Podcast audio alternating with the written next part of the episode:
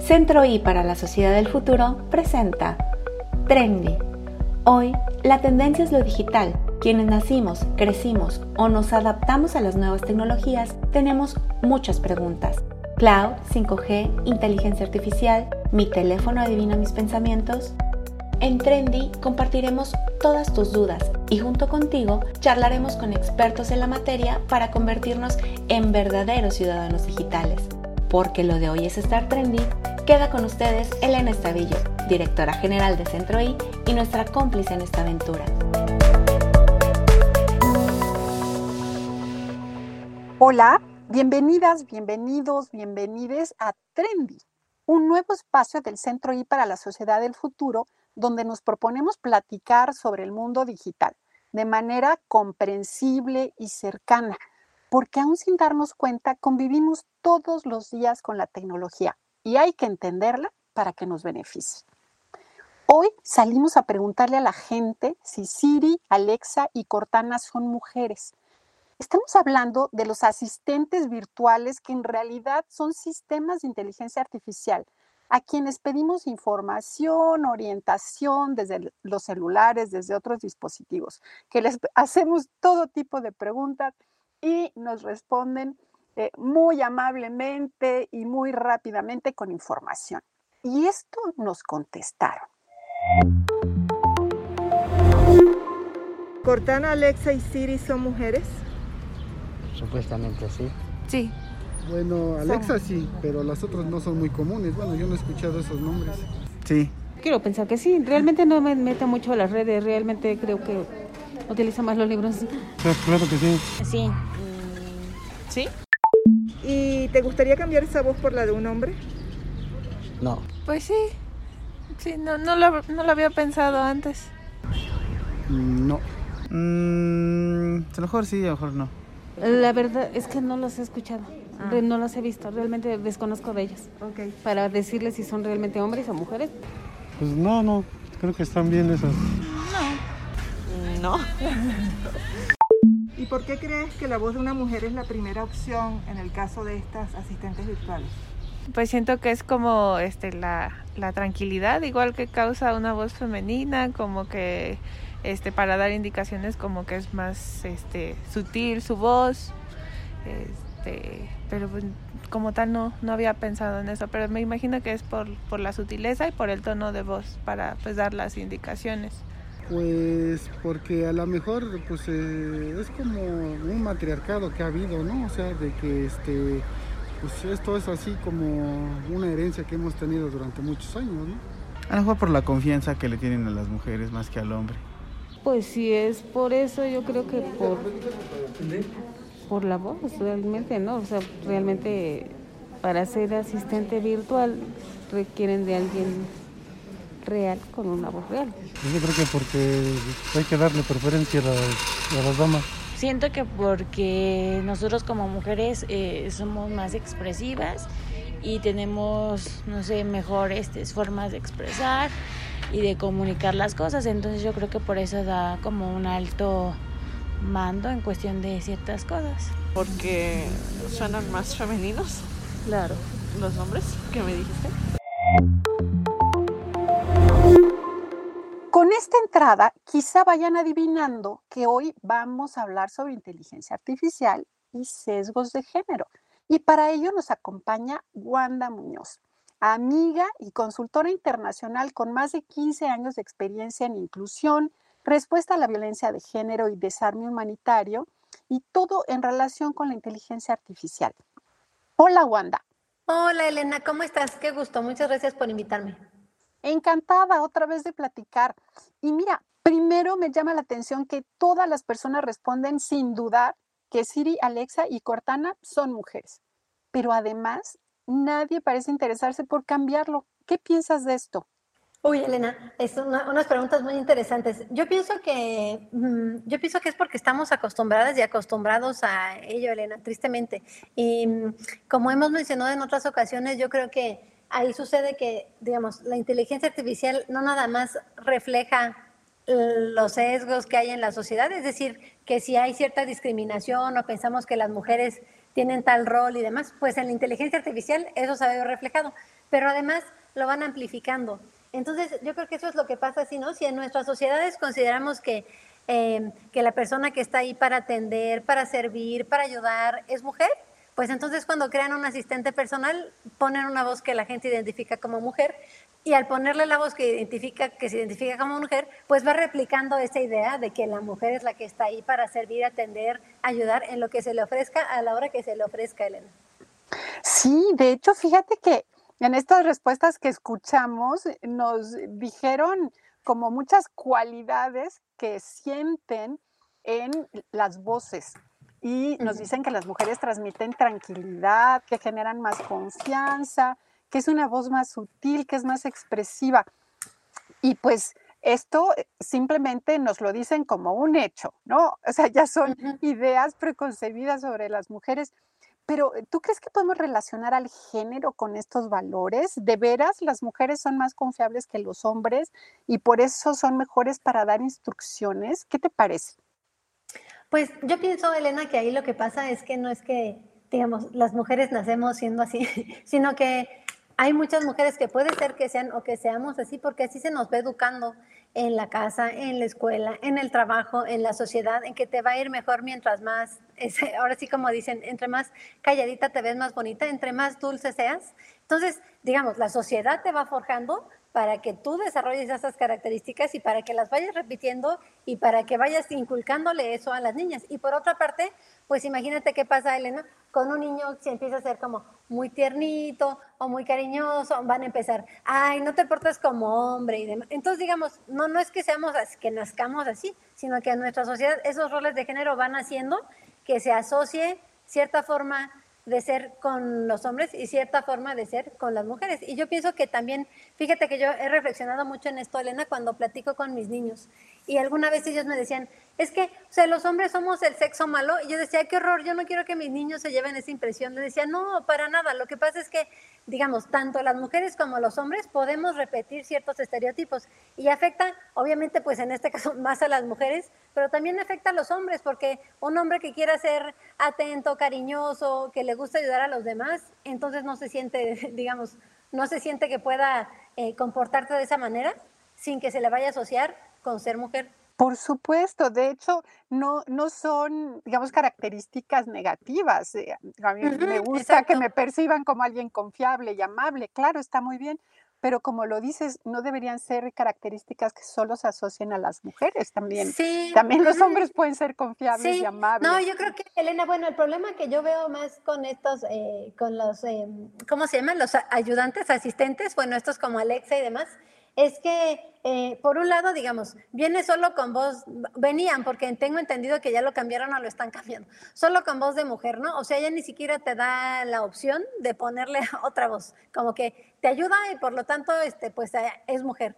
Eh, pero además de ello, digamos, yo podría decirte, eh, bueno, tal vez yo si tuviera, si utilizara algunos de estos, tal vez a mí me gustaría utilizar también una voz de mujer. Lo que yo quisiera es que me dieran la opción entre una voz que yo asocio con mujer, una voz que asocio con hombre, una voz neutra, una voz de robot, eh, y que tuvieras tú la opción de ver qué es lo que mejor te corresponde. Pero más allá de la voz que se utiliza, también lo que es muy grave, digamos, son los mensajes que dice Elena. Entonces, y eso eh, hizo, hay un estudio de la UNESCO sobre género e inteligencia artificial, eh, que justamente tiene el título a partir de, Alexa, que resulta que si tú le decías, esto también ya, ya lo cambiaron, creo, si tú le decías, oye Alexa, tú eres una, y decía un insulto bien fuerte, y entonces la respuesta de Alexa era de, ay, si pudiera me sonrojaría. No puede ser, Elena. Entonces, ¿qué es lo que te va, qué es lo que te va a ti fomentando? Es decir, ah, bueno, entonces yo insulto a alguien que yo asocio con mujer o voz de mujer y le va a dar, o sea, le va a dar así como que pena bonita de que, ay, no, pues te va a coquetear diciendo que, que yo me sonrojaría. Eso es lo grave para mí, Elena. Por supuesto, sí, tienes toda la razón. No es nada más el nombre, no es nada más la voz, sino todos estos estereotipos de cómo cómo se supone o cómo se concibe ¿no? en, esta cultura que debe comportarse una mujer. ¿no? Si la insultan, pues no se puede quejar, sino que tiene que minimizarlo y tomarlo a broma. Y, también estaban programadas para tener cierta coquetería, ¿no? Que eso también es algo que han ido eliminando, pero así salieron estos programas. Sí, sí. Sí, sí, y que también viene, Elena, de pues la falta de participación de mujeres, ¿verdad? Eh, Por Porque supuesto. yo creo que muchas mujeres no hubieran... Claro que también digo, no debe haber mujeres algunas que hayan participado en esto y les pareció que era una muy buena idea de negocio, no lo sé. Pero yo creo que si hubiera más mujeres y más mujeres con perspectivas eh, distintas y diversas y que trabajan en temas de género y derechos humanos, etcétera, pues hubiera habido alguna ahí, Elena, que hubiera dicho, oigan, ¿qué les pasa? Esto no puede salir así. Sí, eh, finalmente los sesgos de género los traemos todas las personas, ¿no? Eh, Claro que en diferente grado. Y aquí simplemente por claridad, bueno, ¿qué- ¿de qué estamos hablando con sesgos de género? Pues son estos principios que asignamos a una persona o a un grupo, a un colectivo, simplemente pensando en el género que tiene. Es decir, Ajá. son eh, predilecciones, prejuicios que están simplemente basados en estereotipos socioculturales. ¿no? Antes de conocer a la persona ya le estamos asignando todas estas cualidades y Sí, muchas y son por dar un ejemplo, inconscientes. Sí, Elena, como que justamente lo que decías, todas las mujeres tienen una voz dulce y son tiernas y les gusta ayudar, ¿no? Exacto. Y todos los hombres, ay no, son fuertes, machos, valientes, les gusta el fútbol y están ahí para que los ayuden y los sirvan. Y la verdad es que sin ponerlo de manera, digamos, tan tosca, es lo que te va reflejando este tipo de asistente como Alexa con, con esas, con darte solo una opción de voz y con responder de esa manera a los insultos. Y el punto aquí es que finalmente la inteligencia artificial nos está reflejando todas esas ideas y pareciera que no tenemos opción, que hay que aceptar lo que nos entrega, si que no nos cuestionamos si estamos de acuerdo, si así debería ser. O sea, si podemos cambiar las cosas, ¿no? Y reflejar a través de esta interacción, pues otra, otras perspectivas más abiertas y más libres. Sí, Elena, y sobre todo también que dices, bueno, aquí estamos diciendo el caso de Alexa, ¿no? Pero luego cuando la inteligencia artificial se utiliza en temas de protección social, de acceso al empleo, de diagnósticos de salud, justamente esos sesgos de lo que se espera de diferentes personas, pues se van reflejando también en quién tiene, quién puede tener acceso a esos diferentes servicios y obviamente va afectando más a personas o a personas de grupos que son los que participan menos en la tecnología, los que no se incluyen, digamos, eh, en las empresas de tecnología y demás. Entonces, digamos, los sesgos tienen un impacto también directo en la vida de las personas en toda esta parte de los servicios. Así es. Y, eh, y nos refuerza esta cultura en la, que, de la, en la que todos queremos evolucionar, ¿no? Queremos sociedades más igualitarias, donde todos tengamos oportunidades y entonces necesitamos un entorno que nos ayude a eso y por eso la importancia de enfocarnos, ¿no? En la inteligencia artificial y como personas, como usuarios, como usuarias, cuestionarnos y cuando estamos consumiendo, ¿no? Estamos usando nuestros celulares, eh, pues tenernos estas preguntas, ¿me gusta cómo, cómo eh, funciona? Eh, ¿Qué hay detrás? Hay cosas que puedo cambiar porque a veces sí tenemos opciones, no son tan sencillas, hay que aprender un poco cómo usar ¿no? los celulares y, meternos ahí a los sistemitas, pero a lo mejor tampoco es tan, tan complejo como parece y podemos eh, tomar un poco de control en la manera en la que usamos y, eh, la tecnología y cómo nos influye todos los días, ¿no? Sí, sí, Elena, yo, yo creo que hay un trabajo muy grande por parte, digamos, del gobierno para difundir más sobre, sobre estos temas, qué es la inteligencia artificial, por qué debe de importarnos, cómo nos afecta, cómo nos puede beneficiar, porque son temas que siguen muy alejados de nosotros, o pues por lo menos de mí como público en general, eh, y que se necesita difundir más. Y sabes que yo también insisto en eso porque diferentes instrumentos, digamos, de derechos humanos, como por ejemplo, Convención de los Derechos de, eh, de las Personas con Discapacidad, Convención para la Eliminación de todas las formas de discriminación contra las mujeres. Todos esos instrumentos llevan como obligación que el Estado difunda los derechos de esas personas entre las personas.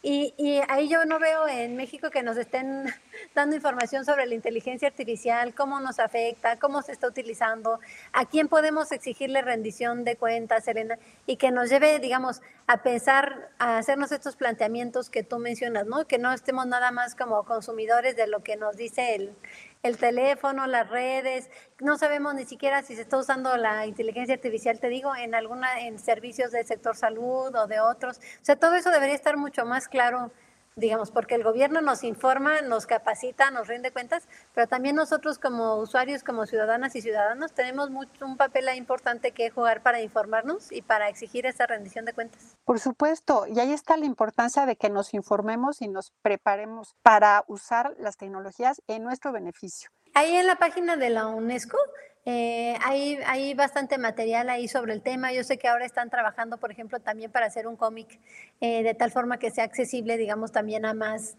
a, un público más joven, o no necesariamente más joven, pero a, los, los, que nos gusten eh, los cómics.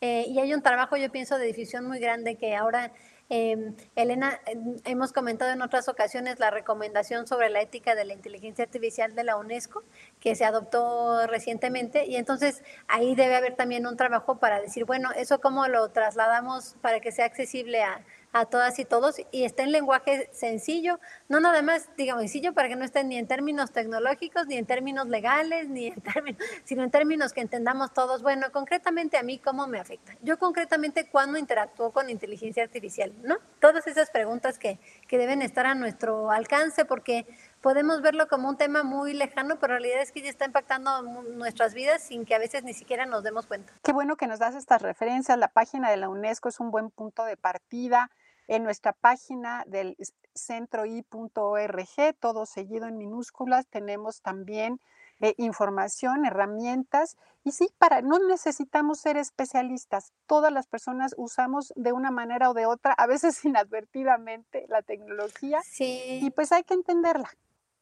Sí, sí, sí, sí, sí. Sí, yo creo que también eso es importante, Elena, saber que no tenemos que ser, que haber estudiado ingeniería en tal cosa o estadístico, demás, eh, sino que es un tema en que debemos interesarnos porque nos afecta como ciudadanas y ciudadanos, porque puede, em, eh, puede ocasionar violaciones a derechos humanos, pero también porque puede haber oportunidades por ahí que no estemos viendo todavía.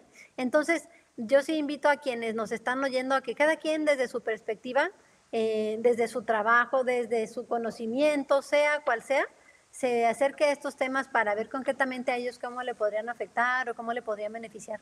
Muchas gracias, Wanda Muñoz, por acompañarnos. Gracias a ti, Elena. Hasta pronto. Hasta aquí llegamos hoy. Nos escuchamos pronto en otro episodio de nuestro podcast Trendy. Y recuerden, cuando interactúen con alguna herramienta de las que nos ofrece la inteligencia artificial, que podemos estar aceptando pasivamente estereotipos de género con los que no estamos de acuerdo. Seamos usuarias y usuarios empoderados. Tomemos el control.